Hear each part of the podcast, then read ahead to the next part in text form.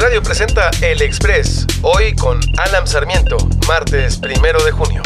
AMLO dice que Estados Unidos no toma en serio su petición para explicar el financiamiento a las organizaciones sociales.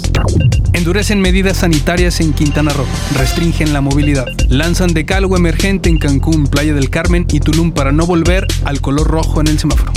¿Puedo votar si estoy lejos de mi domicilio? Yo supongo que sí, maestro. ¿Tú qué piensas? Yo digo que sí. Eh, Pregúntale al INE, tiene una línea en WhatsApp. Checa tus depósitos en efectivo. El SAT le echará un ojo a tu lana a partir de 15 mil pesos. Lupita Jones, me pusieron 5 millones de dólares para que declinara por Hank, pero va en un segundo o tercer lugar muy lejano. México se pone las pilas. López Gatel busca que se aplique un millón de vacunas de COVID al día.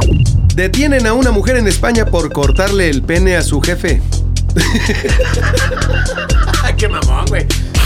No mames, pinche vieja, güey. O sea, pues esa, esa, o sea, esa sí se va a huevo, güey. O sea, no mames. El Papa reforma sanciones penales en la Iglesia. No hay misericordia sin corrección. El Vaticano introduce el delito de pedofilia en el Código del Derecho Canónico. Bueno, pues, por lo menos introdujeron algo que, Que no- que no es un pene, güey. Hablando de buenas noticias, a pesar del subcampeonato, la afición al fútbol elevó las ventas del 40 al 80% en restaurantes laguneros. Este año estamos cumpliendo seis años de Plan B Estudio Teatro. Búsquenos en nuestras redes sociales. Yeah, yeah, yeah. No te pierdas todos los domingos en Plan B Estudio Teatro Rey Feo. Con El Bichito, una obra para toda la familia. Faltan pocos días para que sean las elecciones. Hay que salir a votar.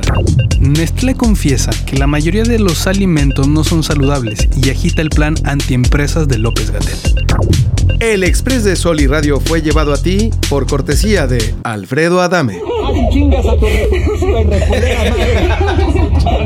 Órale, vamos. importa madre que tú ya no me quieras.